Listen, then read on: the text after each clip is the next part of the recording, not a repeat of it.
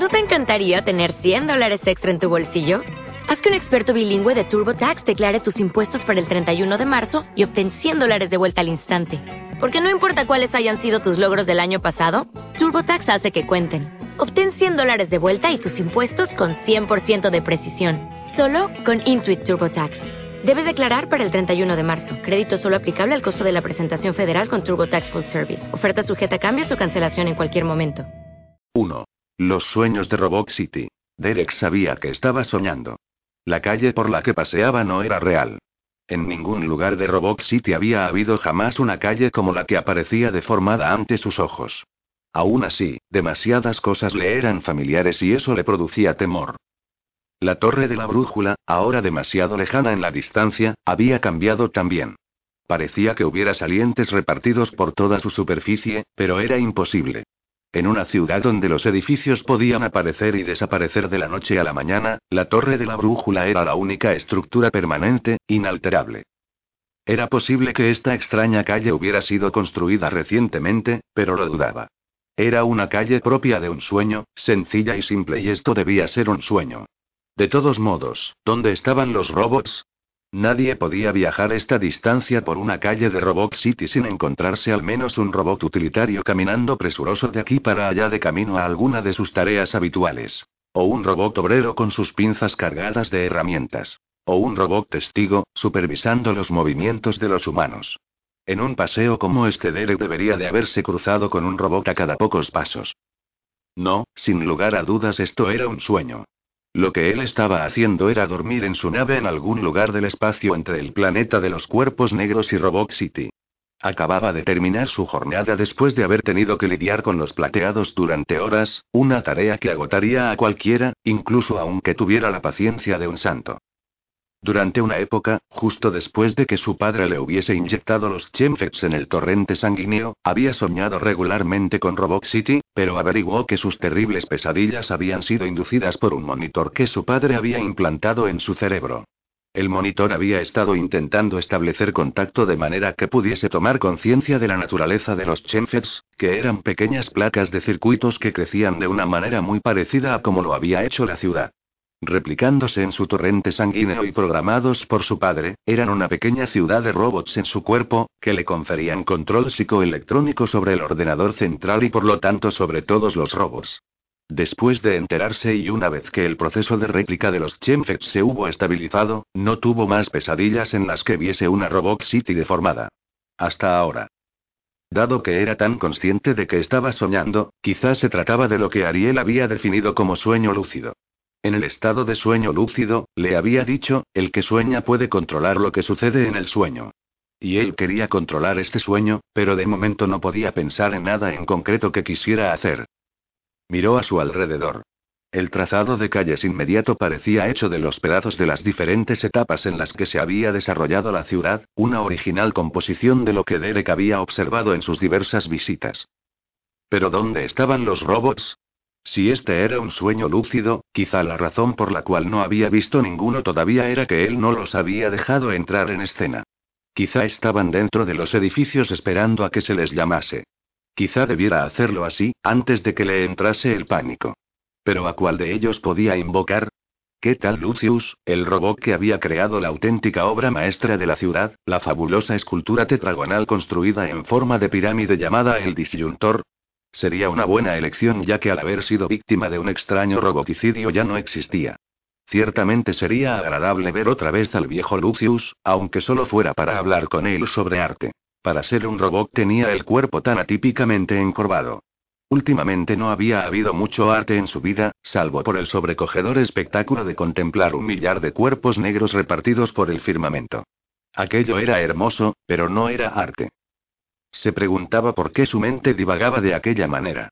¿Habían los plateados alterado tanto su equilibrio mental? Olvídalos. Olvídate de ellos ahora. Pon un robot normal en tu sueño. Uno de los robots más inolvidables que hayas conocido. Por ejemplo, Avernus. Veamos su cara de adusto gesto otra vez, su piel de color negro azabache metalizado, sus manos intercambiables. Se concentró en Avernus, pero el robot no apareció. ¿Qué tal Euler y sus ojos brillantes de células fotoeléctricas? No, no había. Intentémoslo con Waller. Entonces, antes de que se estropeara al intentar salvar a Ariel en el muro exterior de la torre de la brújula. Dorado e impresionante, Waller sería una maravillosa elección. Pero ningún Waller respondió a su llamada. Tendría que hablar con Ariel sobre esto. Para ser un sueño lúcido estaba resultando todo un desastre. A bordo de la nave, Ariel también estaba soñando en su compartimiento, aunque el suyo no era un sueño lúcido. Era algo más profundo. Era, decididamente, una pesadilla. Jacob Winterson, el robot humaniforme que había sido su sirviente, existía de nuevo. Jacob había sido destruido por Neuronius, uno de los alienígenas voladores llamados los cuerpos negros. Había explotado y casi había destrozado a Jacob, y a sí mismo. Los pocos pedazos carbonizados que quedaron estaban enterrados en algún lugar desconocido de la comunidad agrícola que Ariel había iniciado como resultado del acuerdo político con los cuerpos negros. El acuerdo había funcionado. Habían estado a punto de destruir por completo la nueva ciudad de los robots de su planeta porque era una amenaza para sus sistemas meteorológicos. Con todo, una comunidad agrícola era bien aceptada por ambas partes. En el sueño, Jacob estaba sentado delante del terminal de un ordenador. Sus dedos, parecidos a los de un humano, volaban sobre el teclado pulsando las teclas con tal fuerza que parecía querer empujarlas hasta dentro, sacudiendo la pantalla con su feroz manera de teclear. Le preguntó qué estaba haciendo.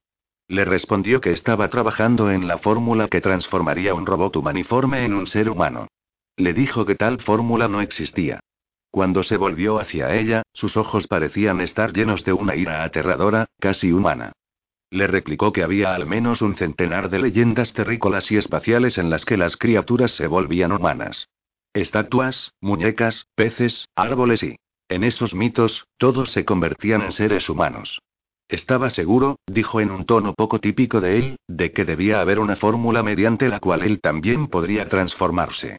¿Por qué la torre de la brújula parecía tan enferma? Se preguntaba Lerek. ¿Le era posible, en su sueño lúcido, modificarla?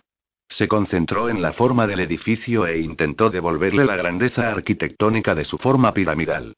Pero no ocurrió nada. Si acaso, la torre parecía más fea y tuvo que dejar de mirarla. Algo en la distancia se aproximaba a él, bajando por la calle a gran velocidad. A medida que pasaba junto a los edificios, estos cambiaban. Cuando se acercó, vio que era un vehículo, pero de un tipo que no tenía nada que ver con ninguna de las formas de transporte de Robot City. Se desplazaba sobre tres gruesas ruedas que le hacían semejarse a uno de esos vehículos de transporte público de pequeño tamaño, ligeros utilitarios usados para desplazarse por la ciudad. La carrocería del vehículo no tenía una forma definida, era como si se hubieran juntado un montón de fragmentos sin aparente geometría sobre un eje central. Estaba pintado de negro y gris, y de una manera desordenada, a manchas. Aunque estaba seguro de que se hallaba en medio de un sueño lúcido, Derek permaneció desafiante en el centro de la calzada, retando al vehículo a que tuviese que frenar y parar a sus pies. Y así hizo. Bien, pensó, por fin tengo el control del sueño. Espera y verás. Una enorme escotilla situada en la parte superior del vehículo se abrió con el sonido de una explosión y el doctor Avery, su padre, salió por ella. ¿Qué clase de sueño lúcido era este? La última persona a la que deseaba ver era a su megalómano padre, interfiriendo en su sueño de la manera en la que había interferido en su vida, inyectándole los chemfex y transformándole en un ordenador andante. Bueno, digamos que solo mitad ordenador. Avery parecía más loco que de costumbre. Sus ojos, habitualmente intensos, brillaban con una demencia extrema. De hecho, Avery daba una impresión tan exagerada que Derek sintió que podía relajarse. No había motivo para tener miedo, después de todo era solo un sueño. Un sueño sobre el que podía ejercer control en cualquier momento. Ariel puso su mano sobre la de Jacob. Notó que tenía un tacto suave, más parecido al de un humano que al de un humanígeme. Le dijo que parase. No hacía falta que se convirtiera en un hombre. Incluso si encontraba la fórmula, sería una locura usarla. Al ser un robot humaniforme, Jacob tenía todas las ventajas de la existencia humana sin sus inconvenientes, sin las miserias físicas y emocionales de los humanos. Jacob dejó de mirar a la pantalla y se volvió a Ariel. Por un momento sus ojos expresaron una tristeza prácticamente humana. ¿No lo ves? dijo. Quiero los inconvenientes. Quiero sentir lo que siente un humano. Dolor, alegría, amor. Quiero poder amarte, señora Ariel. Ariel puso un dedo sobre sus labios. En comparación con sus manos, estos parecían los de un robot, labios de duro metal que podían hacer, si apretaba con la suficiente intensidad, que sus dedos sangrasen. Le tentaba probarlo. Si intentase hacerse un corte en la mano, ¿sería Jacob capaz de invocar la primera ley de la robótica, la parte que dice que un robot no puede causar daño a un humano, lograría ser lo suficientemente rápido para detenerla? No puedes amarme, Jacob le dijo tiernamente. Amo a Derek, de manera que no tiene sentido que me quieras. Sería, como lo llaman en las novelas de amor, un amor no correspondido. No importaría. También sería feliz de esa manera. Podría responder a este amor como se hace en las grandes obras de la literatura. Podría, a la manera de uno de sus amantes legendarios, morir al caer de un puente, cruzando un río, tomando un frasco de veneno o clavándome una poderosa daga. Calla, Jacob. Para, por favor. No me gustaría que murieras por mí. Ya estoy muerto. No, no digas eso. Estás aquí. Estás y. En una tumba. Jacob. Un montón de metal pudriéndose, como simples repuestos cubiertos de polvo. Le asustaba la vehemencia con la que hablaba. Tuvo que retroceder. El doctor Aver llevaba un uniforme negro y gris, con botones plateados, que parecía demasiado militar para un científico. Pareces desconcertado, le dijo, después añadió casi con desdén, Hijo mío, ¿qué te sucede? Bueno, es que este es mi sueño, y se supone que soy yo quien lo controla, y no eres bien recibido. No puedes echarme de él. Estoy en todas partes. En la ciudad, en tus sueños, en tu sombrero, dijo Avery sonriendo de manera siniestra. ¿Mi sombrero? Pero si ni siquiera llegó mi. Es solo una vieja expresión de la tierra. Soy un experto en ellas. Tenerlo en el bote, volverse majara, creerse el no va más, el vivo al bollo y el muerto al hoyo. Conozco expresiones terrícolas de todas las etapas de su historia. Pero yo no sé ninguna y este es mi sueño, así que sal de mi mente. ¿Estás seguro? Sé que no estás aquí. Voy en una nave camino de Robot City. Quizá estés en la ciudad, liando las cosas como de costumbre, pero no estás en esta nave. A lo mejor sí. Después de todo soy omnisciente y omnipotente. Lo sé, lo sé. Siempre fuiste tu propio Dios. Sí. Si esto era un sueño lúcido, pensó Derek, entonces debería ser capaz de escapar del viejo bastardo. Se dio media vuelta y echó a correr calle abajo. Los edificios a ambos lados parecían desaparecer engullidos por la tierra, aunque rápidamente aparecían otros que los reemplazaban. Muchos edificios tenían una forma extraña, no se parecían a ninguno de los que había en Robot City. Algunos se inclinaban de manera desafiante, unos cargaban sobre otros mientras que otros se desplomaban hacia afuera. A lo lejos un edificio de gran altura se balanceaba de lado a lado como atrapado por un fuerte vendaval. Pero había un cierto ritmo en su movimiento, algo que recordaba a una suerte de danza. ¿Pero qué danza? Era algo que tenía que ver con su pasado, un vago recuerdo que no acababa de hacérsele claro. Eso era lo que ocurría con su memoria. Una parte de sus recuerdos aparecía fugazmente por su mente y desaparecía antes de que pudiera darle sentido. Había tantas zonas de su vida pasada que permanecían todavía bloqueadas en su mente a causa de la amnesia que durante un tiempo fue total. Ariel se encontró de repente a sí misma en un corredor subterráneo de la Tierra, pero no se parecía a ninguno de los túneles que había visto durante su visita a la misma. Para empezar estaba desierto. Era imposible ver un corredor vacío en la Tierra. Los cuerpos humanos eran visibles en todas partes, a excepción de los barrios restringidos. Sus pasos resonaron a través del corredor, produciendo un eco cien veces repetido. Se sintió como si la persiguiese una muchedumbre que caminara al mismo ritmo que ella. Cada vez que se daba la vuelta para enfrentarse a sus perseguidores, no encontraba ni rastro de ellos. Llegó a una sección comedor, la clase de lugar que había llegado a odiar. Había abundante comida caliente en las bandejas similares a las de una cafetería, pero nadie se sentaba en ninguna de las numerosas mesas o atendía detrás del mostrador. Por el aspecto de la habitación daba la impresión de que había habido una repentina alarma y que todo el mundo había tenido que marcharse rápidamente. Sintió hambre y tomando una cuchara que limpió cuidadosamente en una servilleta de papel, después de todo, ella procedía de Aurora, donde se abominaba de los deficientes hábitos higiénicos de la tierra, cogió una cucharada de algo blando y blanco. Sin embargo, al ponerlo en la boca, pareció arder y quemarle la lengua y el cielo de la boca. Lo escupió. ¿Le ha hecho daño algo? Señora Ariel era Jacob de nuevo, que aparecía a su lado como por arte de magia. No, pero gracias por preguntar. Debo hacerlo. Me lo exige la primera ley. Oh, por supuesto. Si decides convertirte en humano, Jacob, no tendrás que obedecer las leyes de la robótica nunca más. Perderé la ventaja de que tú me protejas. Seguiré protegiéndola, señora, independientemente de que sea robot o humano. Había algo tan conmovedor, algo tan triste y vulnerable en aquella versión de su compañero robot muerto, que Ariel empezó a llorar. Lloró en sueños y lloraba todavía al despertar. Derek miró hacia atrás. Avery y su extraño vehículo habían desaparecido del centro de la calle. Bien, al menos algo en su sueño lúcido funcionaba. Delante de él había un parque. Derek podía ver árboles altos, llenos de ramas, repletos de hojas. Sobre los caminos adoquinados se alineaban flores de colores brillantes. Sombrillas de metal tamizaban la luz suave de las farolas distribuidas a intervalos iguales a lo largo del camino. En lo alto de una pendiente, distinguía columpios, toboganes, balancines, estructuras de barras, todas las instalaciones de un parque infantil. Se dirigió hacia el parque acelerando el paso. La calle parecía adquirir velocidad bajo sus pies como si de una cinta de andar se tratara. Antes de llegar al parque, los edificios situados a lo largo del camino aumentaron de tamaño, creciendo sobre la calzada, inclinándose sobre ella, tapando la luz y oscureciéndolo todo. La última zancada desde la calle hasta dentro del camino adoquinado del parque fue un salto tremendo, más amplio de lo que normalmente conseguiría saltar. Al aterrizar, dio algunos pasos hacia adelante hasta recuperar el equilibrio. Comenzó a caminar hacia el parque infantil. El camino no era difícil, le permitía tomar aliento y recuperarse. Decidió trotar y las irregularidades del mismo confirieron ritmo a sus pasos. Alcanzó tal velocidad que casi resbaló delante de la puerta del parque. Una cancela impedía la entrada. Sobre ella figuraba una placa dorada que decía, Parque Avery. El viejo sinvergüenza le había puesto su nombre a un parque. ¡Qué desfachatez!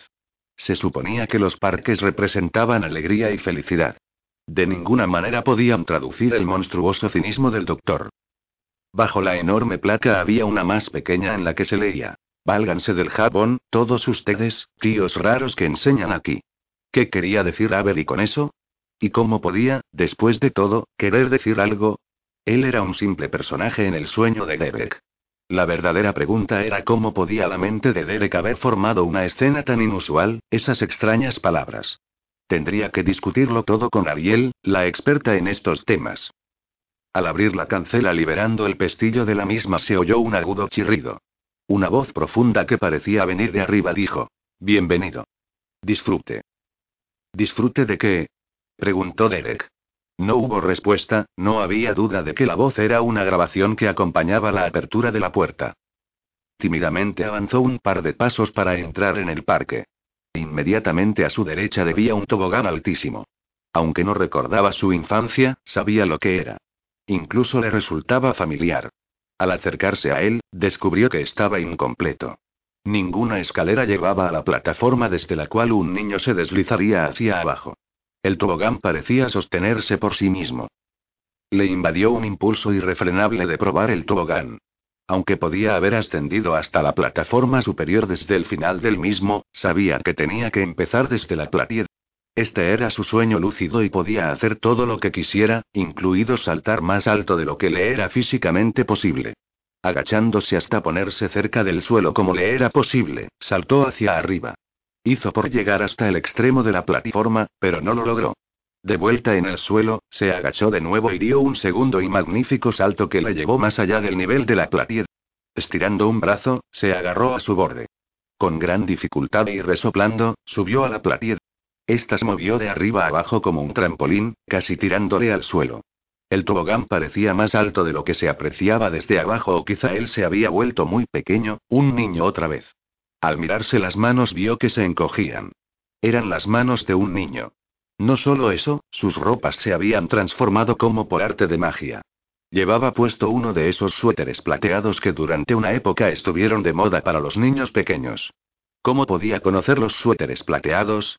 Antes de que pudiera hacer especulaciones sobre este misterio, una voz le llamó desde abajo.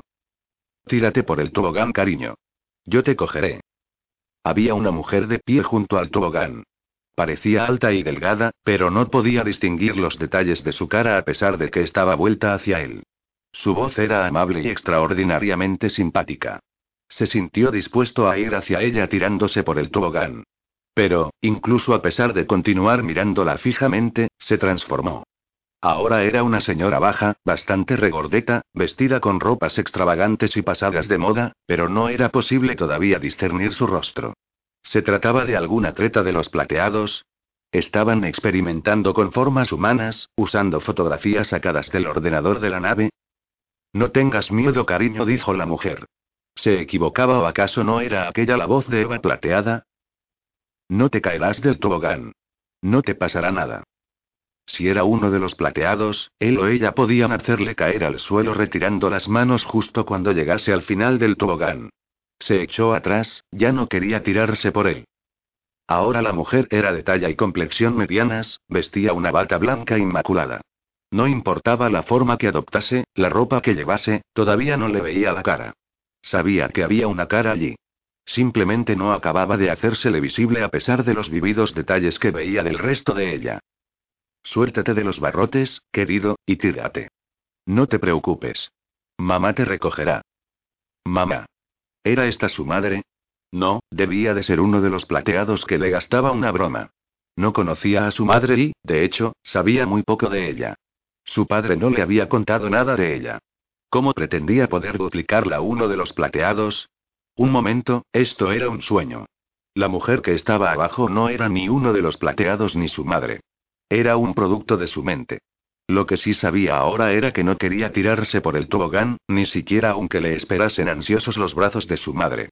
Comenzó a gritar. Sus gritos sonaban como los de un niño, estridentes, agudos y asustados. No voy a tirarme. No y no. No pasa nada, David. Mamá está aquí. David, su nombre real, o al menos el que su padre y Ariel le habían dicho que era. Quizá esto no era un sueño y ella era realmente su madre. Si se tiraba podría verla mejor. Pero sus manos podían convertirse en cuchillos, fuego, dolor. De repente le tuvo mucho miedo. Déjame en paz. Gritó. Déjame en paz.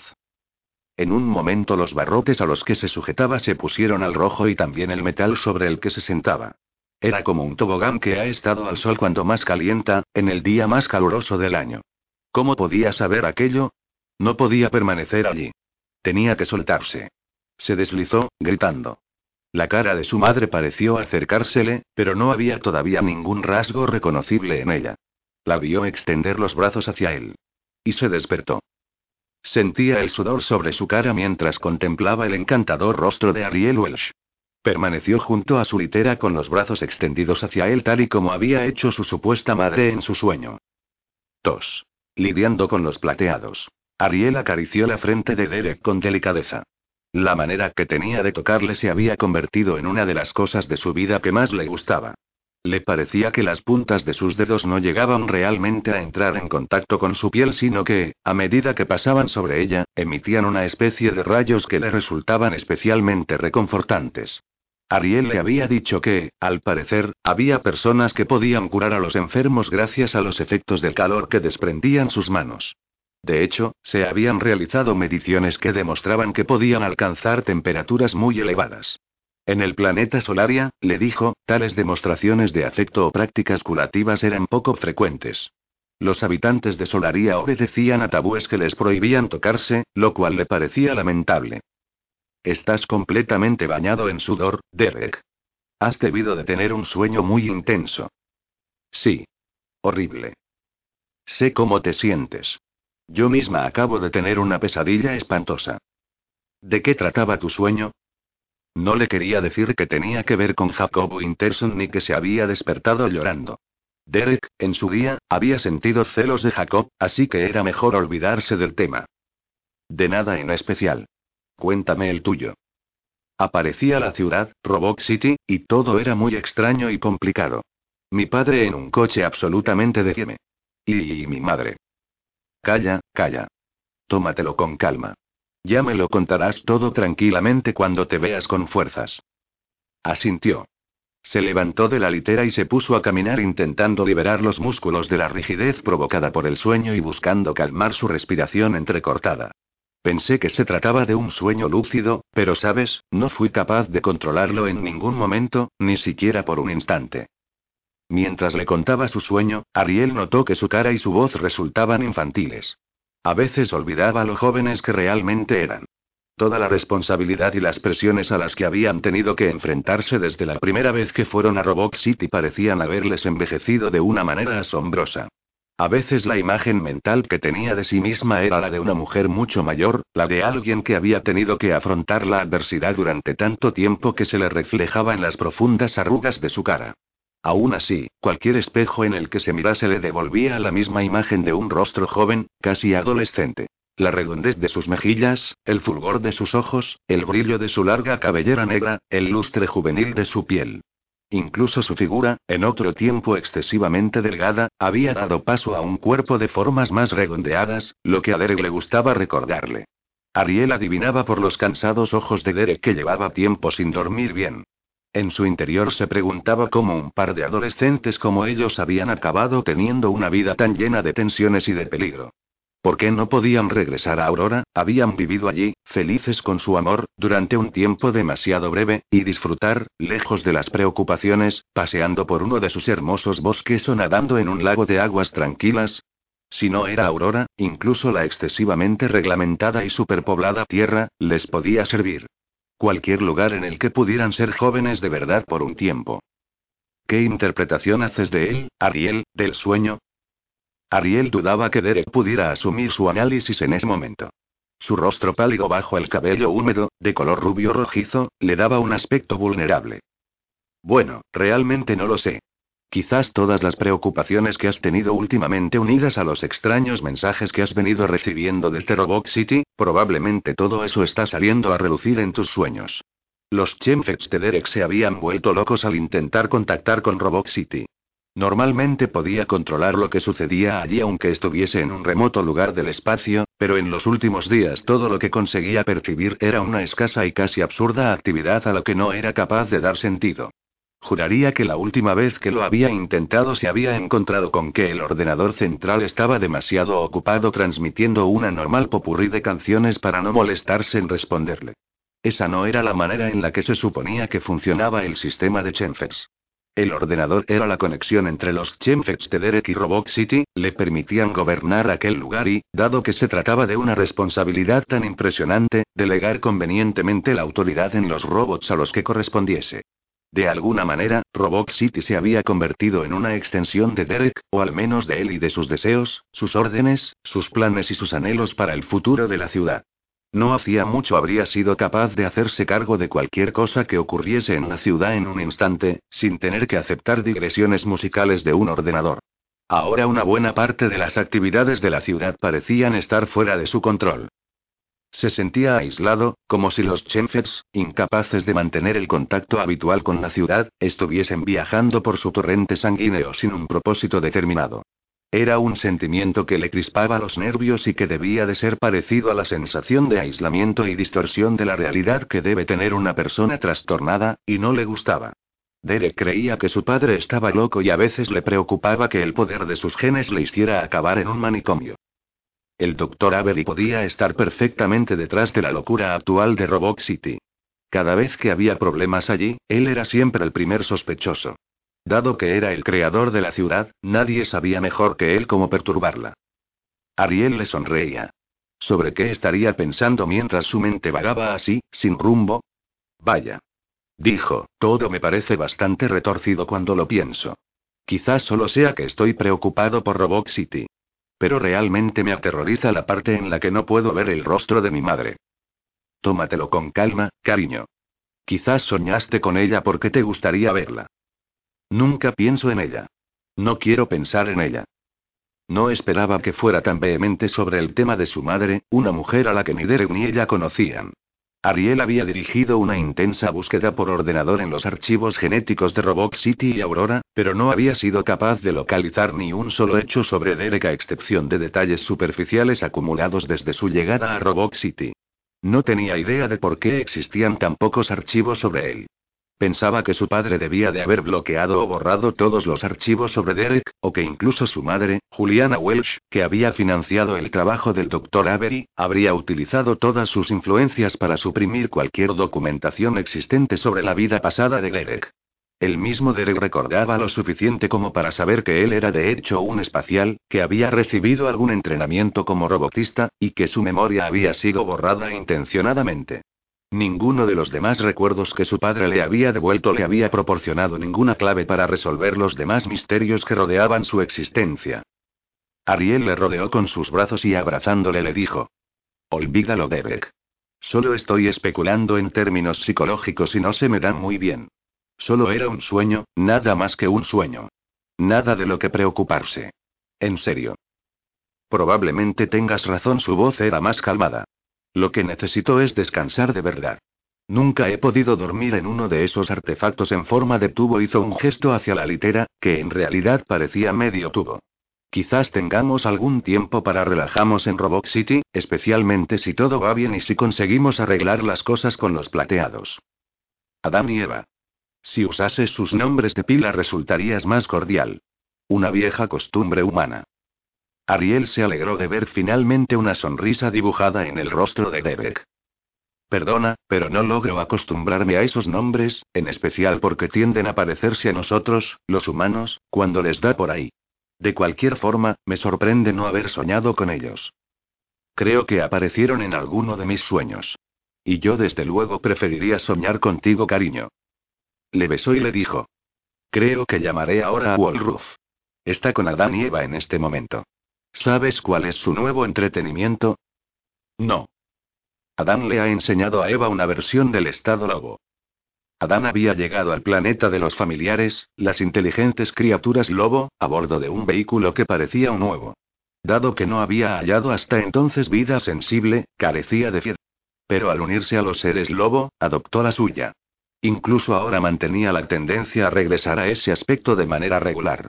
Los seres lobo le habían apodado plateado porque, incluso cuando se transformaba por completo, seguía conservando la apariencia metálica y de color plateado de un robot. Lo último es que los dos se transforman en lobos y comienzan a mordisquearse el uno al otro a la vez que se ladran en un lenguaje desconocido. Es realmente extraño. Se ponen en un círculo y gruñen, yendo el uno a por el rabo del otro. Wolruf dice que imitan algún tipo de comportamiento típico de los cachorros de lobo que Adán observó en lo que él llama la casa de la manada. Últimamente han cambiado de forma con demasiada frecuencia con el único fin de molestarnos. Adán dice que les quedan muy pocas formas de vida por copiar. Imagino que lo que quiere decir es que necesitan un poco más de práctica. ¿Sabes? Si les dejásemos usar la llave de Perielion y les enseñásemos la Tierra, probablemente se volverían locos intentando copiar todas sus formas de vida.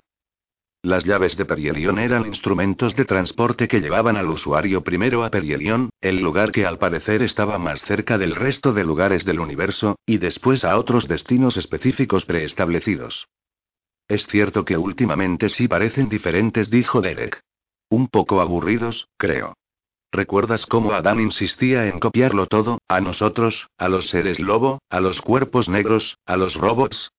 Había algo que les hacía parecer desesperados, algo que tenía que ver con su intento de definir exactamente lo que era un ser humano. Todos los cambios actuales son una broma y carecen de verdadero sentido. Parecen sentir menos curiosidad. Quizás seamos nosotros. Adán insiste tanto en definir humano como el estado supremo del ser y no parece lo bastante convencido todavía de que nosotros lo seamos. Necesita estudiar una gran variedad de humanos. De todas formas, descansa un poco. Tendré que despertarte dentro de poco según lo programado.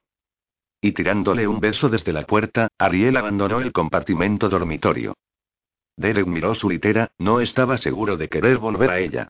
¿Por qué darle la bienvenida a los sueños que le aguardaban acechándole como el lobo que Adán era cuando se conocieron? Puso un pie en el borde de su litera y comenzó a restregarse vigorosamente la cara, intentando estar más despierto y alerta. Adán era tan impredecible, pensó. Había admirado a los cuerpos negros porque sus desarrolladas capacidades intelectuales y su aspecto apabullante le permitían catalogarles como el ejemplo más verdadero de humano que su programación era capaz de reconocer. Sus intentos de copiarlos casi habían echado por tierra la creación por parte de Ariel de una nueva comunidad agraria. En aquel entonces, tras descubrir la forma embrión de Eva en el bosque, los problemas de Derek y Ariel se duplicaron. Adán llegó a Ariel a luego en el que Eva había llegado. Como Ariel era la primera criatura viviente que había visto, la primera forma de Eva y aquella a la que regresaba con más frecuencia, era una imagen en tonos plateados de Ariel. A pesar de todo el conocimiento que los plateados habían acumulado gracias al contacto con los humanos, los seres lobo y los cuerpos negros, seguían actuando frecuentemente como niños. Les fascinaba todo lo nuevo y a veces alardeaban de una idea repetitiva y tenazmente. Derek recordó el día en que abandonaron el planeta de los cuerpos negros.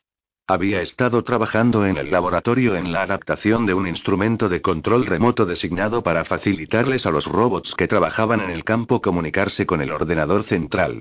La transformación del asentamiento, por parte de Ariel, de una Robot City a una explotación agraria había extendido forzosamente el área geográfica en la cual los robots tenían que funcionar, llevándoles a veces demasiado lejos del ordenador como para conseguir un puerto de comunicaciones eficaz.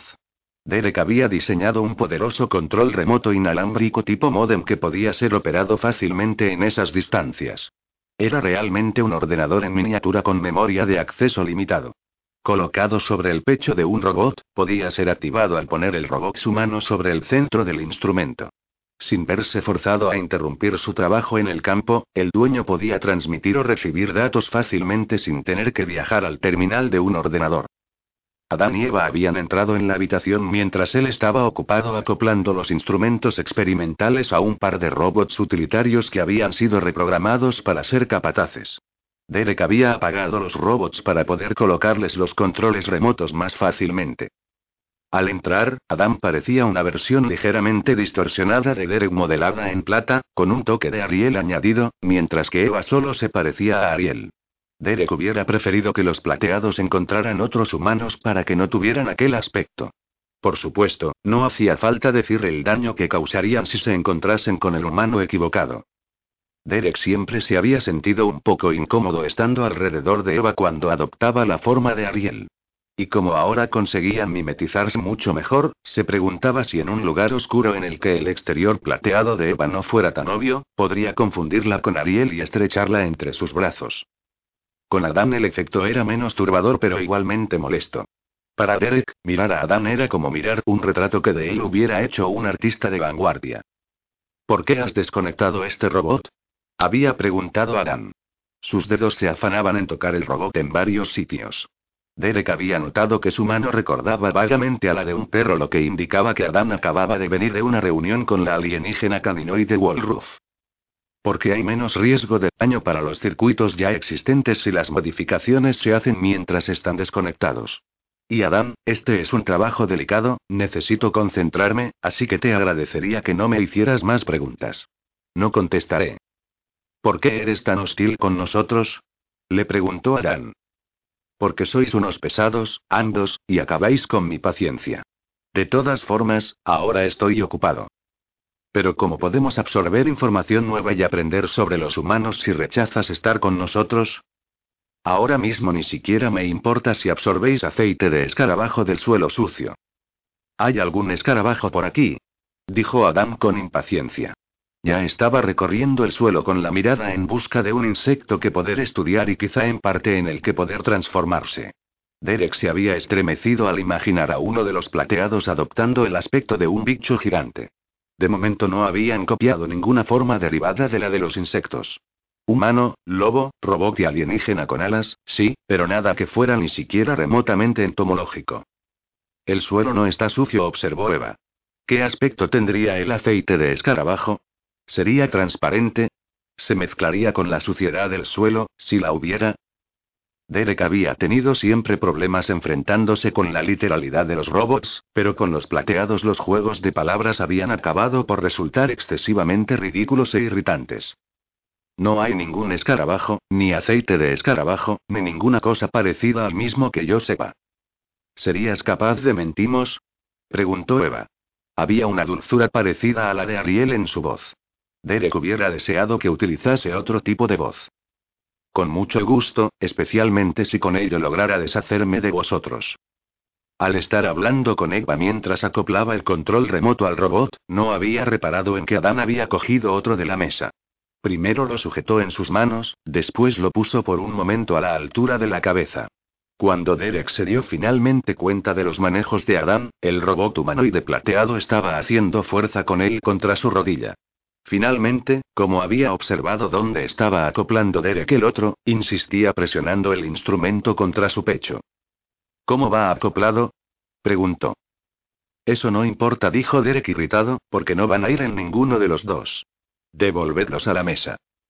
Pero estamos ansiosos de aprender incluso sobre cosas que no tienen ninguna aplicación práctica para nosotros, había señalado Eva. Y encuentro este aparato estéticamente agradable, había dicho Adam mientras lo ponía de nuevo sobre la mesa. Derek regresó a su trabajo y por eso no notó una lenta transformación en el aspecto de Adam que le hizo metamorfosearse de humano en robot. Cuando por fin miró, vio que Adam era lo que él habría llamado originalmente un piedra caminante, un robot humanoide. A pesar de aquello, había una gran diferencia. Ahora tenía el duplicado de un control remoto sobre su pecho, como si estuviera soldado allí. Al pasar la mano sobre él, una banda luminosa situada en el centro se encendió y, al otro lado de la habitación, la pantalla del ordenador pareció volverse loca. No paraba de parpadear transmitiendo información al control remoto de Adam. Esto era algo nuevo para Derek. Adam podía copiar un instrumento como este, acoplarlo correctamente a su imitación del cuerpo de un robot, y hacerlo funcionar. Sus habilidades de imitación estaban mejorando a pasos agigantados. ¿Cómo podrían controlarle? En lugar de hacerle saber a Adam que había logrado algo interesante, le gritó. Para eso. ¿Por qué? Porque lo digo yo. Estás poniendo este lugar en peligro. Solo estoy recibiendo información geográfica. ¿Qué daño podría hacer eso, amo Derek? Siempre tienes que liarlo todo.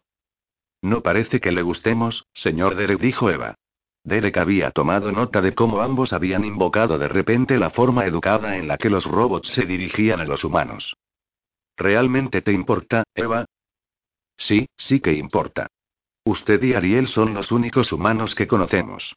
Si ustedes son la inteligencia superior que según nuestra programación debemos buscar, si de hecho son los humanos que dicen ser, deberíamos contar con su aprobación al poder mostrar su imagen. ¿Es eso parte de la primera ley?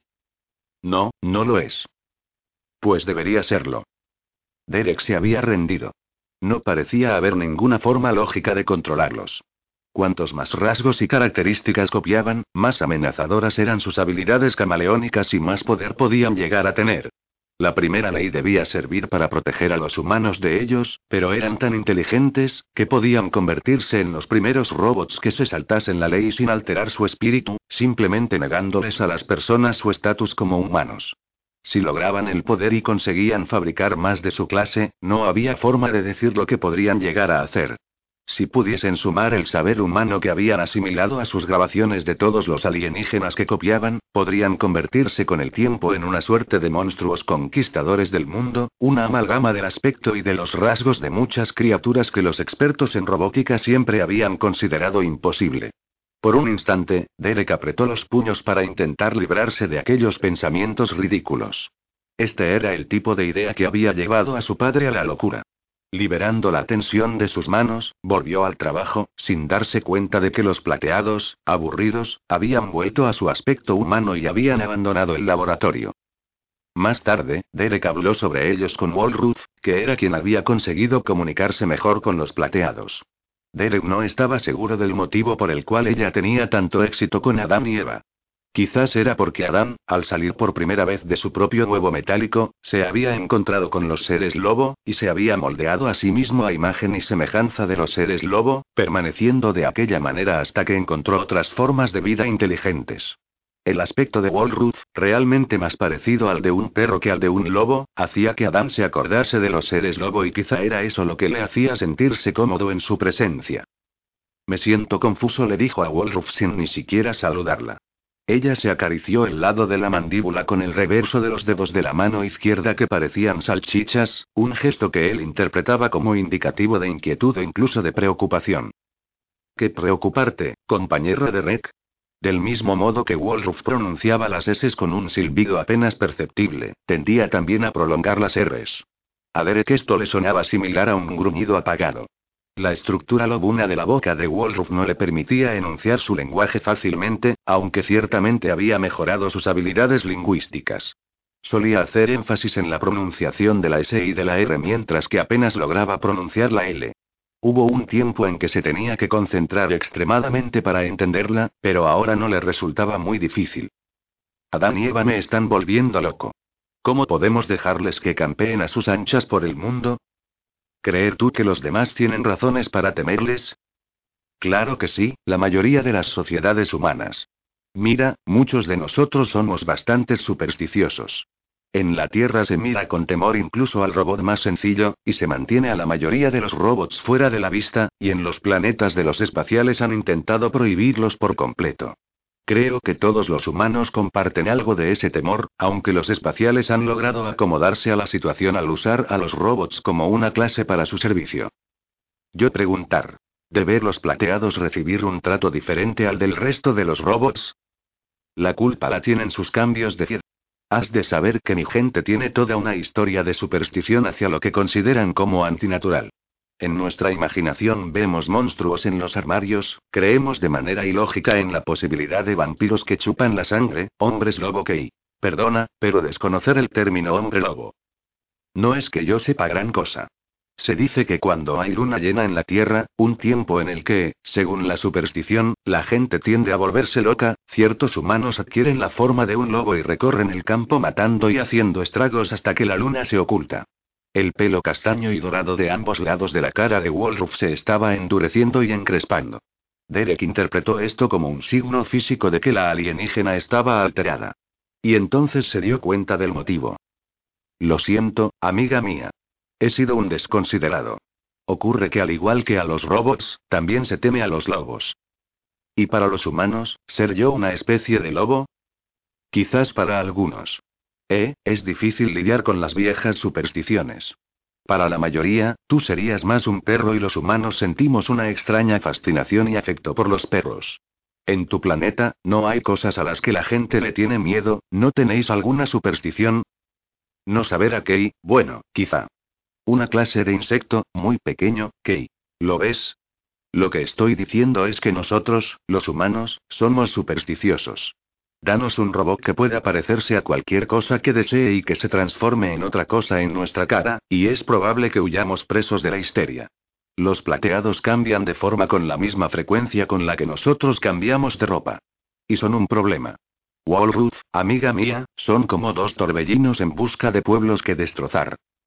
La caninoide había mirado a Derek por un instante, sus ojos oscuros, de mirada profunda, buscaban su cara de una manera que podía resultar siniestra si no hubiera sido porque la conocía muy bien.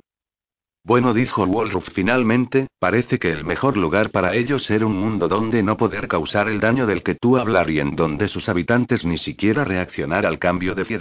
También ser bueno para nosotros. Entonces poder estudiarlos en las instalaciones apropiadas e intentar deshacemos de sus, ¿cómo llamar tú? Inconsistencias. Sí, exorcizarlos de sus demonios. Esa es una idea estupenda, Walruth, pero ¿dónde está ese mundo perfecto? Robot City. ¿Robot City? Pero no quiero llevarlos ahí. Espera, tienes razón. A Adán le aburren mucho los robots y allí solo hay robots. Dice que le satisface muy poco copiarlos. Creo que, de alguna forma, los ha relegado a una especie de orden inferior. Yo no entender.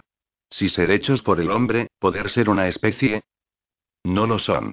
Pero Adán los percibe de esa manera y los ha descartado. Busca copiar la forma suprema del ser y no ve futuro alguno en un robot. Aparentemente su programación se basa en copiar a los humanos, pero se resiste a creer que Ariel y yo seamos la respuesta. Y en Robot City ella y yo seríamos los únicos humanos, a menos que mi padre apareciera. Es una buena idea. Como nosotros seríamos los únicos no robots allí existentes, lograríamos ponerlos en jaque. Aunque no podamos modificar su programación, al menos podremos matarlos de aburrimiento. Oh, pero no proponer que tener que morir, Derek. Oh, no. Derek sonrió. A veces Wolruf podía ser tan literal como un robot. No quería decir eso. Lo que quiero decir es que tanto aburrimiento les mantendrá relativamente inactivos. Era fácil poner el plan en acción. Los plateados tenían curiosidad por ver Robot City, sobre la que tanto habían oído hablar, y no se opondrían a la idea de Derek. Habían permanecido relativamente callados sobre el viaje hasta ahora y comenzaba a pensar que podían tener alguna intención oculta al respecto y que planeaban alguna argucia de las suyas. A pesar de todo, a medida que se aproximaban a Robot City y los Chemfets en su torrente sanguíneo comenzaban a causarle confusión, Derek había empezado a preocuparse cada vez menos sobre sus responsabilidades como robot. De hecho, estaba cansado de pensar en ellas ahora. No quería ninguna preocupación. Si solo pudiera relajarse ahora un poco con Ariel, hacerle el amor, descansar entre sus brazos. De momento podía instalarse en su cómoda litera. Se quedó dormido. Pero tuvo más sueños. En uno de ellos un robot supervisor cambiaba su cara para parecerse al Dr. Avery, después anunciaba que las leyes de la robótica habían sido revocadas y que le proporcionaría un placer infinito mutilar a un ser humano. 3. Algo huele a podrido en Robot City. Los miedos de Derek aumentaron a medida que su nave, pilotada por el robot Mandelbrot, se posaba en la plataforma de aterrizaje del espacio puerto de Robot City. Sus chemfex parecían desconcertados, como si estuviesen esforzándose para lograr procesar información deliberadamente desordenada. Él mismo también se sentía confuso. Hablaba a Mandelbrot con brusquedad a pesar de que intentaba controlar su humor. Antes del aterrizaje, Mandelbrot llevó a cabo una petición rutinaria de órdenes y Derek respondió con irritación. Aterrizaremos cuando lo considere conveniente y no antes. Como era lógico, Ariel estaba junto a él en ese momento, escudriñando desde el puente de mando cada calle de la ciudad, sus edificios en forma de cubo y las agujas de sus torres y, como era habitual en ella, no pudo evitar decirle lo que pensaba sobre su actitud. Sea lo que sea que te pase, no tienes que pagarlo con Mandelbrot, murmuró. Él podía haberse abstenido de hablar, pero dejándose llevar respondió a su comentario. No estoy pagándolo con Mandelbrot, Ariel. Sabes tan bien como yo que a él le da igual lo que yo diga y cómo lo diga, siempre y cuando no tenga que impedir que yo reciba algún daño o tenga que salvarme la vida. La primera ley y todo eso. Sé que puedo ser un auténtico bárbaro, insultarle de todas las maneras posibles, echar espuma por la boca, y saltar de arriba abajo y no supondrá ninguna diferencia para él. Los únicos que se preocupan por las palabras de los humanos son los propios humanos. Qué epigramático. No quería decirle que no sabía lo que significaba epigramático. Estaba bastante claro que ella poseía más conocimientos generales en su cerebro que él y no quería darle la satisfacción de tener que pedirle una definición. La expresión de enfado de su cara se suavizó y se acercó a él dándole unas palmaditas en el brazo. Cariño, no hay motivo para comportarse como un cascarrabias, ni siquiera con un robot. De todas formas, ¿cómo puedes estar seguro de que no se da cuenta de tu enojo? Derek dirigió su mirada hacia Mandelbrot, que permanecía tranquilo sentado a los mandos. Oh, seguro que se da cuenta. Tiene que darse cuenta. De nuevo las omnipresentes leyes. Está obligado a saber de qué humor me encuentro, lo que quiero decir en cada momento, qué tipo de actitud tengo hacia él y todo ello es información que procesa en su cerebro positrónico y que le ayuda a juzgar cómo debe reaccionar cuando hay que aplicar las leyes.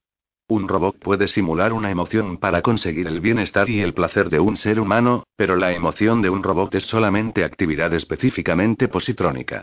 Darse cuenta de las cosas, sí, ofenderse, no. Ariel suspiró. Derek detestaba ese suspiro. Indicaba claramente que no estaba de acuerdo con él y que encontraba aquella discusión demasiado aburrida para continuarla. El suspiro puso fin a la pelea y a su mal humor. Aún así, cuando ella estaba de mal humor tenían que jugar con reglas diferentes. Ariel llegaba a investirse de una superioridad moral capaz de sonrojar al más moral de los filósofos. Regresó al mirador, murmurando. Bueno, ¿a qué esperas para aterrizar? Pronto. Solo tengo que mirar para cerciorarme de que todo está en orden ahí abajo. No lo entiendo, ¿qué podría ir mal? Después de todo lo que hemos pasado, ¿cómo puedes preguntar eso? Vaya, sí que estás aprensivo. No pienso aguantarlo más. Llámame cuando me necesites, señor.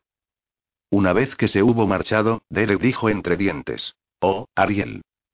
Aparentemente, Mandelbrot le oyó porque preguntó. ¿Algo va mal, amigo Derek? Nada que te incumba, Mandelbrot. Si el mal humor de Derek había conseguido molestar al robot, este no lo expresaba ni en la cara ni el cuerpo. Derek se preguntaba si Ariel tenía razón sobre la posibilidad de que los robots tuvieran sentimientos. Ciertamente los robots humanoides como Daniel Oliva o el querido Jacob Winterson de Ariel parecían tener emociones. Parecían tan humanos que era difícil para los que los observaban no suponerles un cierto grado de emotividad. Nos estamos acercando a la torre de la brújula, informó Mandelbrot. La gran pantalla situada delante del asiento del piloto mostró la torre, la primera estructura de Robot City que Derek había conocido. Él y Ariel, que entonces se hacía llamar Kate, habían llegado allí desde un lugar nebuloso y gris conocido como Perielion después de presionar los extremos de una llave de Perielion. Aquella llave en particular había sido diseñada para ir a Robot City y descubrieron que no podían viajar con ella a ningún otro lugar, excepto de vuelta a Perielion. La torre era un edificio en forma piramidal, el más grande y alto de toda la ciudad. Dentro se hallaba la oficina en la cual el doctor Avery solía esconderse para observar Robot City sin ser visto.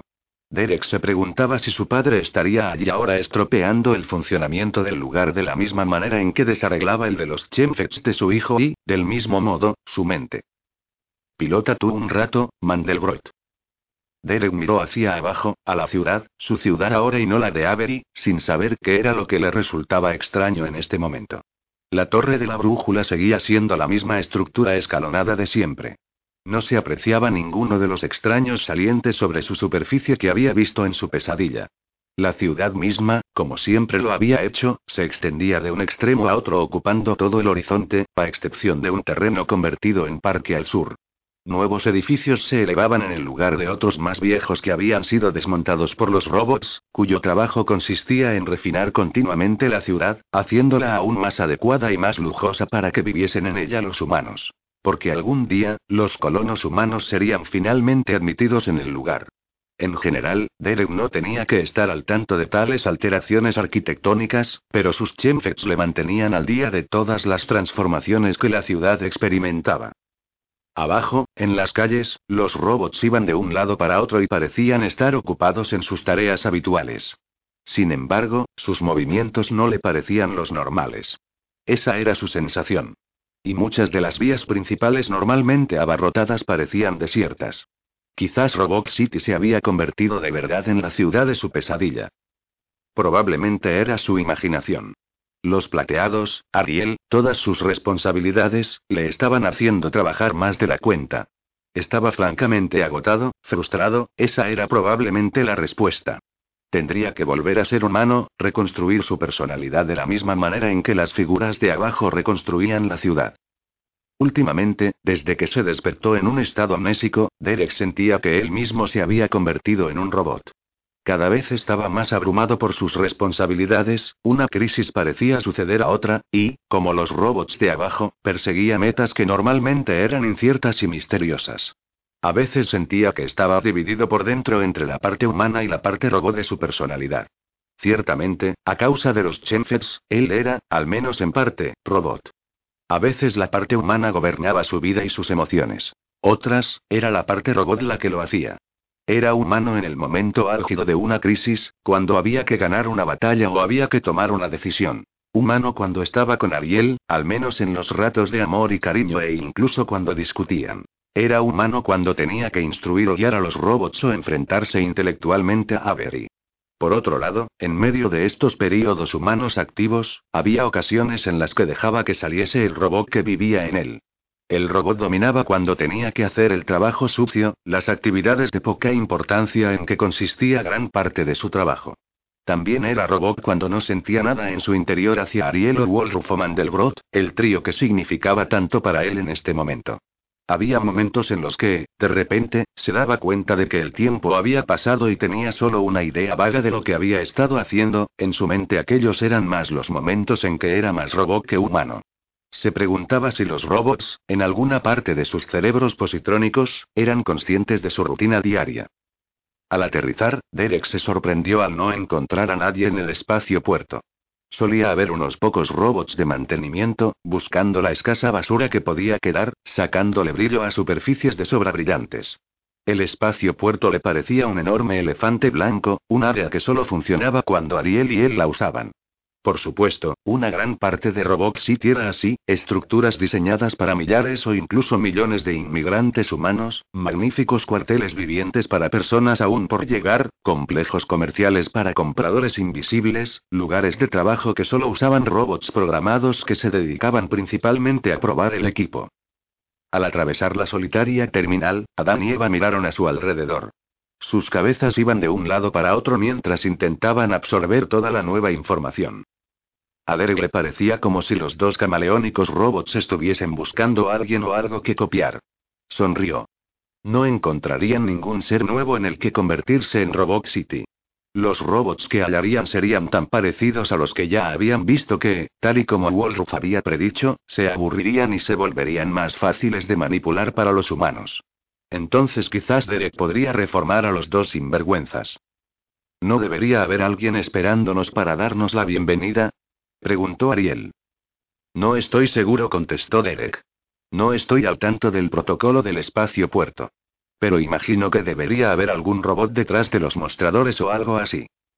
Fuera de la terminal, en la estación oportuna, encontraron un vehículo flotador, así llamado porque iba por las carreteras de Robot City sin llegar a tocar el pavimento. Estaba provisto de dos plazas, de manera que Derek le dijo a Wolf y a Mandelbrot que buscaran otro vehículo mayor y les siguieran a él y a Ariel por la ciudad. Estad atentos a cualquier cosa que parezca fuera de lugar, les dijo. Nos encontraremos en la torre de la brújula y compararemos nuestras impresiones. Por la larga carretera de acceso a la ciudad, Ariel dijo. Ahora que estás aquí, ¿qué es lo que sientes, Derek? Todavía no puedo comprender lo que les pasa a los Chenfers. Pero no sé qué es lo que falla. Algo ha cambiado aquí, pero todavía no puedo verlo. Si no ves algo, ¿cómo puedes saber que existe? Eso suena ligeramente filosófico. Es la costumbre. Perdona. El vehículo flotante era pequeño, tan pequeño que sus hombros, sus caderas y sus piernas estaban encogidos. Normalmente le gustaba estar así de cerca de ella, pero hoy notaba una cierta frialdad en la manera en que se comportaba. Incluso el mero hecho de rozarla le hacía sentirse incómodo. Le sonrió. Ella se obstinaba en no devolverle la sonrisa. Aunque intentaba tener un aspecto relajado, podía observarse cierta tensión en sus ojos. Usando el dispositivo en forma de barra que controlaba el vehículo, Derek detuvo el vehículo al pie del primer bloque de edificios una vez que hubieron entrado en la ciudad propiamente dicha. Y salió de él antes de que éste se hubiera estabilizado sobre el pavimento. ¿A dónde vas? preguntó Ariel mientras se esforzaba en salir del vehículo. Solo tienes que mirar a tu alrededor. Él se acercó al lado de un edificio en forma de cubo y se quedó mirándolo. Mira esto. De pie junto a él, intentaba ver lo que él veía. ¿Qué es? Esa grieta. Tuvo que entrecerrar los ojos para verla. La ciudad crece a partir de bloques de 5 metros cuadrados que salen por una abertura que hay en una especie de cinta transportadora. El material va tomando forma siguiendo algún tipo de programación predeterminada. Se convierte en ventanas, muros, habitaciones, plantas enteras de edificios. En definitiva, se va estructurando a sí mismo. Está hecho de una manera tan impecable que no debería haber grietas, ni rajas, ni aberturas, a excepción de donde sea arquitectónicamente lógico y esta grieta no lo es. Al mirar más de cerca, se dio cuenta de que había una diminuta separación. Solo una moneda muy fina podría caber por ella, pero ciertamente se trataba de una imperfección. Se separó de ella, recorriendo con su mano todo lo largo del muro hasta doblar la esquina. Una vez fuera de su vista, Ariel le oyó dar un grito. Dobló la esquina y se lo encontró mirando hacia abajo a su dedo melique. Mira, le dijo, enseñándole el dedo. Tenía un pequeño corte en la punta y una minúscula gota de sangre salía por ella. Solía sorprenderle lo oscura que era su sangre comparada con la de ella. ¿Qué ha ocurrido? Esa maldita cosa me ha cortado, esa astilla de ahí. ¿Astilla? Pero eso es imposible. Una vez me dijiste que el material del edificio está programado para actuar según la primera ley. No puede consentir que te hieras, especialmente por su culpa. Así es. De hecho, no debería estar sangrando. Bien, échale un vistazo.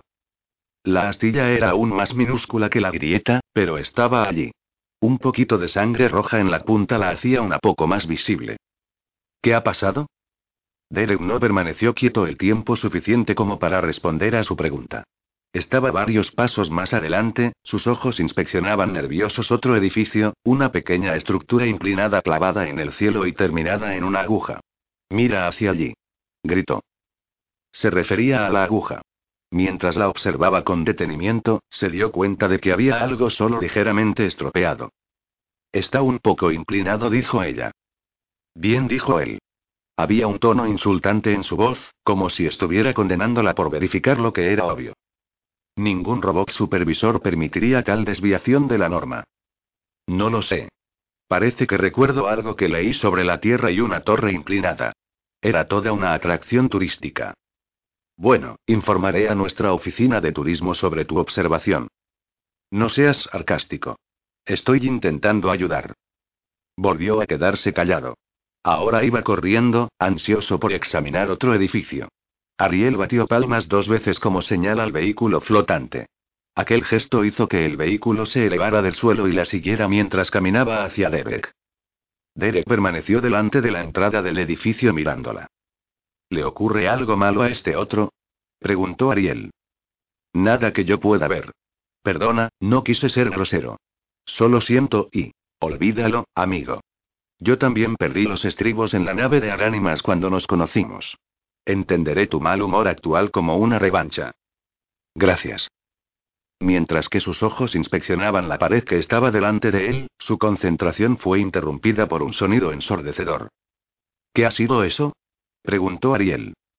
No lo sé. Vayamos a ver.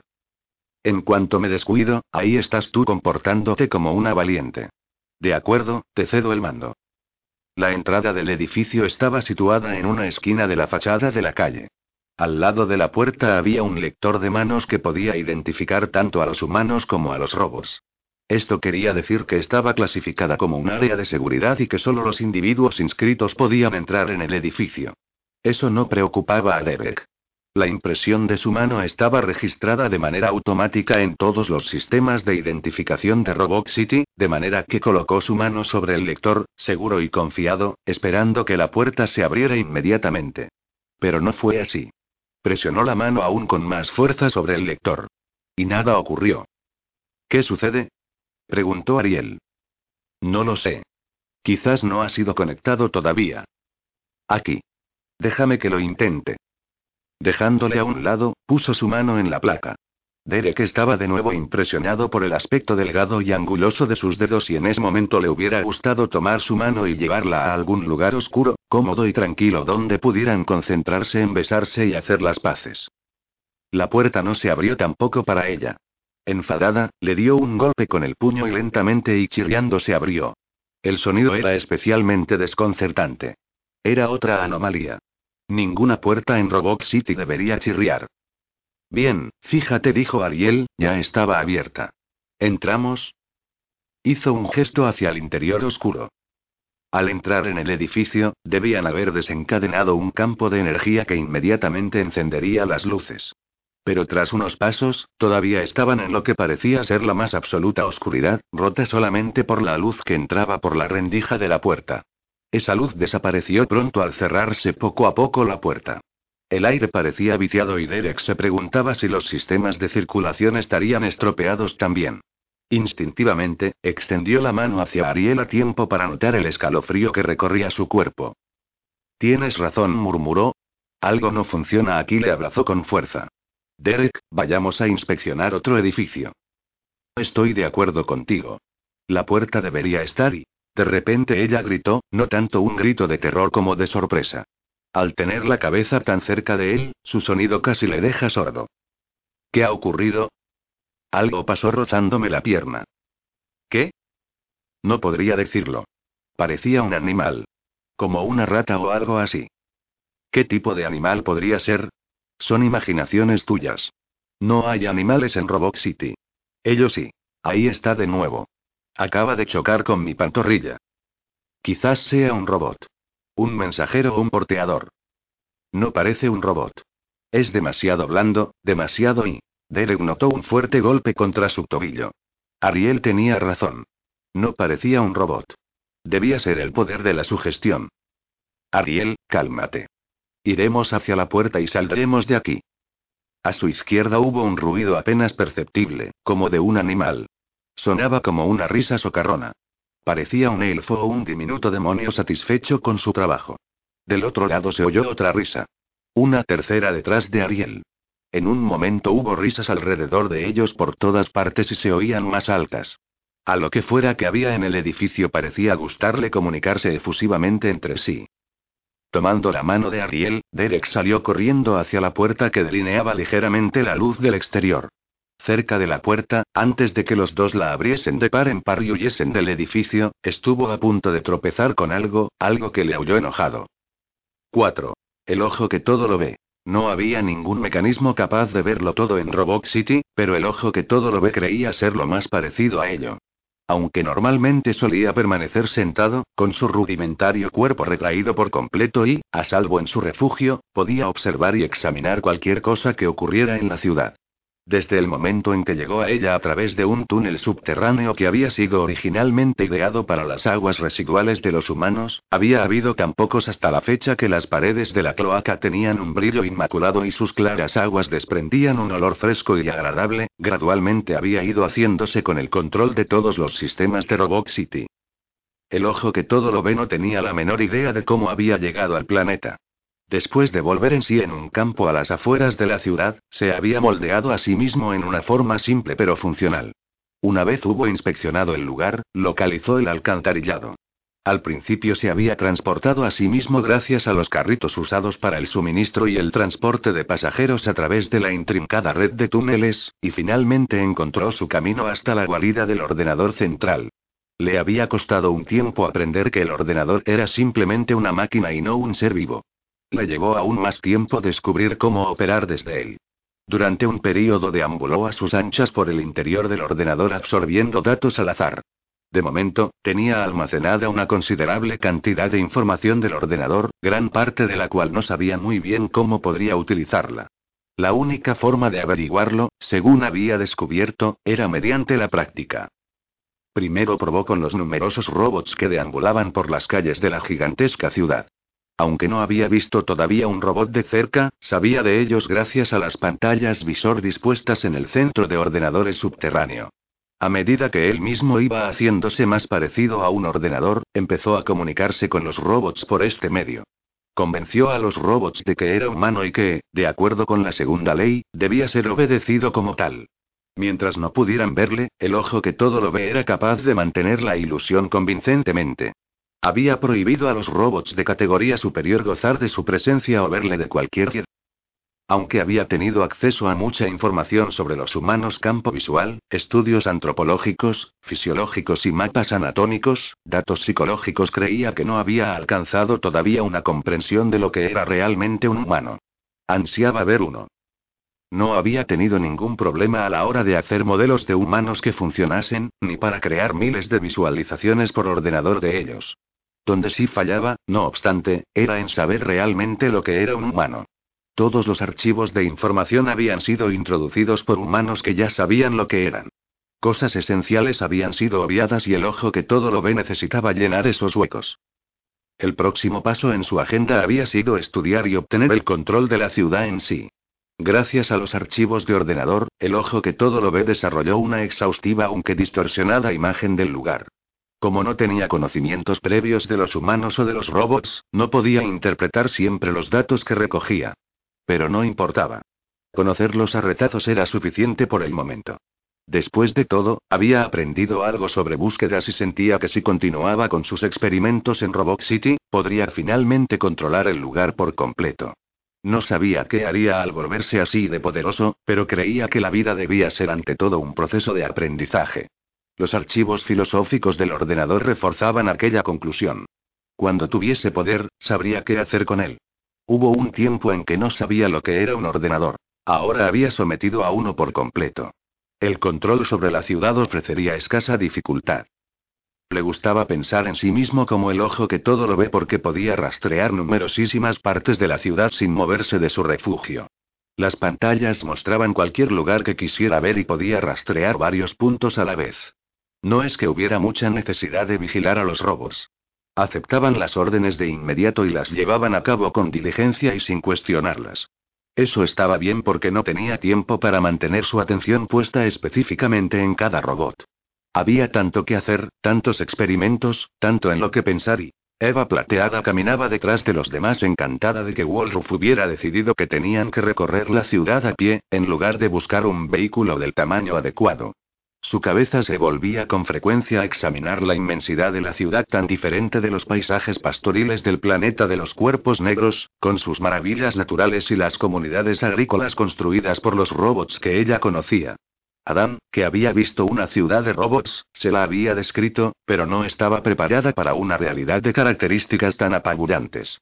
Bajo su apariencia humana, que correspondía a una Ariel de color plateado y más gruesa, llevaba los ojos, increíblemente humanos, abiertos como platos de asombro.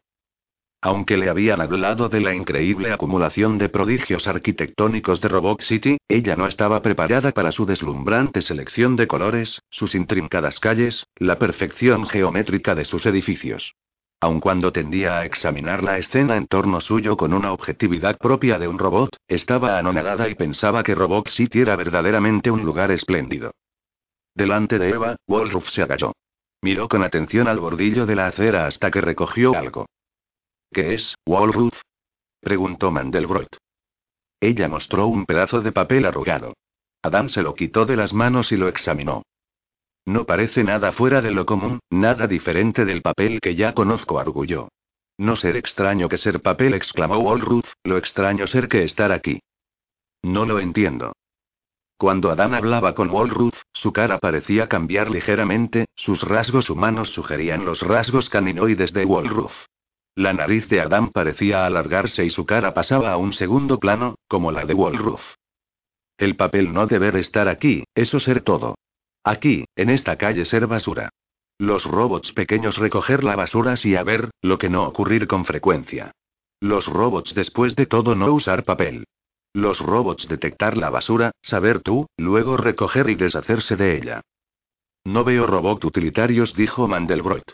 No se veían de hecho robots de ningún tipo. Quizá venga uno pronto. Quizá añadió Walruth, después trotó unos pocos pasos más adelante y señaló al pavimento. Esto ser una acera deslizante, explicó. Sí asintió Mandelbrot. No deber moverse. Estar sobre ella, mantenerse quieta, pero el peso de nuestro cuerpo deber moverla. Eso sí que es desconcertante. Tal vez no esté operativa. Si ser así, ¿dónde están los robots de mantenimiento de aceras deslizantes? Cuando romperse algo en la ciudad, los robots de mantenimiento aparecer inmediatamente. Quizá estén ocupados en otro lugar con otra acera deslizante. Quizá. Pero las cosas no romperse en Robot City a ese ritmo. Dos áreas de aceras deslizantes al mismo tiempo en el mismo sector ser poco usual, saber tú. Sí, y debería informarte también de otro asunto. ¿De qué, Mandelbrot? Dado que has estado observando estos fallos, he estado intentando ponerme en contacto con otros robots a través de mi puerto de comunicaciones para obtener una respuesta a nuestras preguntas, y hasta ahora nadie ha respondido. En base a los datos de mis visitas previas a la ciudad, tal fenómeno, incluso en las afueras de la misma, es altamente anómalo. ¿Creer que algo ir mal, Mandelbrot? Sí, lo creo. Continuar entonces. Eva no sabía muy bien cómo interpretar la conversación entre la caninoide y el robot del brazo extraño, que en sí mismo ya era una anomalía. El brazo, que durante un tiempo perteneció a un robot de una clase diferente a la de Mandelbrot, tenía una forma singular ya que era más grueso y largo que su otro brazo, confiriéndole a todo su cuerpo un aire extraño. Era maleable y Mandelbrot podía cambiar su forma, sin embargo, al contrario que los plateados, no podía transformar ninguna otra parte de su anatomía. Comenzar a pensar sobre su habilidad para cambiar de forma pareció poner en marcha un mecanismo en el cuerpo de Eva. Miró a su alrededor buscando algo en lo que convertirse. Adán le había explicado que parecía haber una necesidad interna en ellos de buscar seres nuevos y copiarlos. Era muy humano, dijo, o al menos eso era lo que le había dicho Derek. Derek dice que los humanos adoran buscar nuevas experiencias. Una nueva experiencia para nosotros es un tipo de ser que no hemos visto antes cuya forma podemos tomar. Aunque no se nos supongan emociones al respecto, creo que los mecanismos internos de nuestro cuerpo se ponen en marcha cuando pensamos en transformarnos a nosotros mismos o cuando descubrimos un ser al que podemos copiar. No importaba lo que fuera, un simple mecanismo o un deseo genuino de una nueva experiencia, Eva sentía ahora unas ganas tremendas de adoptar una forma nueva. ¿Pero qué forma podía escoger? Había sido humana como Ariel, caninoide como Wolruth, robot como Mandelbrot. Debe haber algún tipo de vida desconocida para mí aquí, pensó. Pasó cerca de un edificio, una estructura extraña, estrecha y elevada. Al mirar sobre sí, vio una fila de feas criaturas con forma de pájaro mirándola desde debajo del alero del edificio. Estaban quietas, impasibles, aunque creía percibir cierta maldad en su mirada. Al echarse hacia atrás para intentar verlas mejor, apuntó hacia arriba y preguntó a Mandelbrot. ¿Qué son, por favor? Mandelbrot les echó una ojeada. No están vivos, dijo. Son algún tipo de ornamentación dispuesta a lo largo de la cornisa superior del edificio. Creo que se llaman gárgolas. Estas están hechas del material de Robot City, pero en el pasado estaban hechas de piedra. ¿Son interesantes, Adam? ¿Crees que podríamos transformarnos en ellas? Adam se había encogido con un gesto muy humano, copiado con exactitud de Derek. Podríamos convertirnos en estatuas, sí, pero no le veo la gracia. Hay poco que aprender de las reproducciones inertes de vida, Eva, a menos que encontremos realmente a las criaturas que han servido como modelos para esas estatuas. Dudo de que esa fuera una experiencia agradable, dijo Eva. Apartó la mirada de las gárgolas y dio unos pocos pasos hacia adelante, entonces se giró y regresó al punto de partida. Había algo allí, dentro de ese edificio y no eran las gárgolas.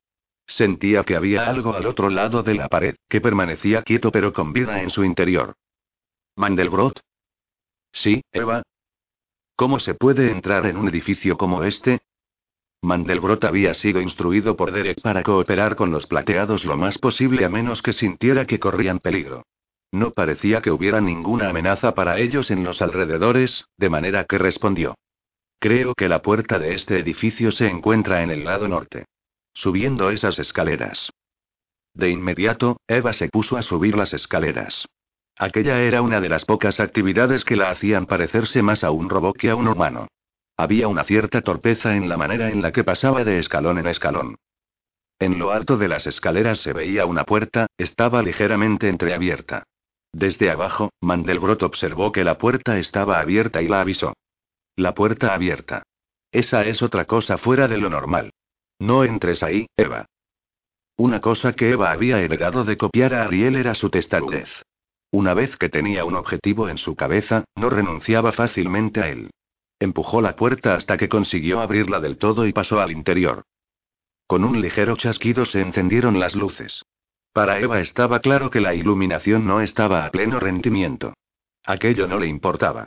Aumentó la potencia de sus sensores ópticos. La habitación estaba en tinieblas y había muchas zonas a oscuras. Aumentó sus sensores olfativos y percibió algo más que el rastro de un desagradable olor en la habitación. Había una densa y persistente sensación de decadencia en aquel olor. Algo debía estar muerto allí dentro. La habitación estaba abarrotada. Cristales rotos se repartían desparramados por el suelo, recordó lo que Wolf había dicho sobre los robots utilitarios que mantenían todo limpio. Algunos muebles habían sido apilados en una esquina, a la mayoría de ellos les faltaba alguna pieza o un trozo. Había restos metálicos dispersos por toda la habitación en pilas de tamaños diversos. Todo estaba cubierto de polvo. Avanzó por la habitación audazmente, inspeccionando sus contenidos. Detrás de ella, Mandelbrot apareció por la puerta. Eva, Derek me ha ordenado que os mantenga a ti y a Adán fuera de peligro. No sabemos nada de este edificio, así que por favor vuelve. ¿Qué es esto, Mandelbrot? Sostenía en alto lo que parecía ser un largo tubo articulado hecho de alambre y tiras de metal, más algún cableado electrónico. Diría que parte del armazón de la extremidad de un robot. Bien articulado si estuviera completo. Si bien, Eva y... Hay algo aquí. A medida que se aproximaba a un cubículo apenas iluminado, vio que había alguien dentro. Así y todo, no podía detectar ningún rastro de vida procedente de la figura. Aunque estaba de pie, tenía las piernas cruzadas de una forma muy poco natural. Quedaban trozos de tela de un traje que era imposible distinguir. Su torso parecía estragado y cubierto de cicatrices. Tenía unos ojos tan hundidos que al principio no estaba segura de que realmente los tuviera y había círculos negros alrededor de ellos. Cada uno de sus brazos colgaba formando un curioso ángulo. Mandelbrot, esto parece un I. Al aproximarse, la cabeza de la figura se movió ligeramente, como si estuviera a punto de resbalarse por su hombro izquierdo y extendió el brazo de este lado hacia Eva. Le tentaba coger su mano haciendo caso omiso de las advertencias de Mandelbrot de alejarse de allí. El ojo que todo lo ve había detectado a los recién llegados a Robot City y seguirles el rastro generaba en él un gran entusiasmo. Deben ser humanos, pensó. Los dos primeros que vio en sus pantallas visor respondían a muchos de los requisitos que había deducido para los humanos, requisitos que había formulado laboriosamente a partir de la información visual y técnica de numerosos archivos de ordenador. Aún así su incertidumbre sobre lo que realmente constituía un humano le hizo desear continuar su observación desde la distancia. El ojo que todo lo ve tenía la necesidad de saber sobre los humanos. Hasta ahora sus estudios y experimentos se habían visto frustrados por la escasez de humanos genuinos a los que observar. A lo mejor ahora habían regresado a la ciudad aparentemente construida para ellos. Al espiar su conversación, descubrió que los nombres de los recién llegados eran Ariel y Derek. Había muchos datos sobre Derek en los archivos. Este debía ser él. Derek había sido tan importante que tenía uno de los códigos de acceso al ordenador central. Había resultado extremadamente difícil para el ojo que todo lo ve saltárselo y después cancelarlo. Después de que Derek y Ariel hubieran entrado en el almacén donde estaban almacenados algunos de los fracasos del ojo que todo lo ve, Series B, Lote 29, y de ser atacados por esos bichos que emitían un ruido similar a la risa, se sintió confuso. Los humanos, si eran de verdad humanos, simplemente huyeron a la calle. ¿Por qué habían huido? ¿Qué clase de debilidad emocional podía causar tal cobardía? Quizá no eran humanos, pues. Quizá eran entidades fallidas, tal y como sus propias creaciones. No tenía mucho tiempo para reflexionar sobre su comportamiento porque había detectado otro grupo de intrusos. Primero vio al pequeño ser peludo que con tanta asiduidad examinaba cualquier cosa que veía en su camino. Su inteligencia era clara y era observador. Escuchó sus comentarios sobre la basura que habían encontrado. Aquello era perspicaz de su parte, ver aquel papel abandonado era algo poco común en la ciudad y los robots utilitarios debían de haberlo recogido hacía tiempo. El origen del papel no estaba claro, pero sospechaba que procedía de alguna de sus creaciones experimentales del edificio que Eva había inspeccionado. Recordaba que el lugar era el almacén de algunos de sus experimentos abandonados. Estas creaciones habían realizado algún tipo de ritual que implicaba el uso de papel. No le gustó el ritual durante el cual dibujaban unas marcas extrañas sobre el papel, de manera que lo había olvidado. En cuanto a lo que representaba el problema de la basura, quizás reactivaría a los robots que durante una época se habían encargado de aquel trabajo. El siguiente en la cola era claramente un robot, pero incluso el robot era una variación de lo que estaba acostumbrado. Mandelbrot, así era como había oído que la criatura peluda llamaba al robot, cuyo nombre aparentemente era Walruth, tenía un brazo que no parecía pertenecer a su cuerpo.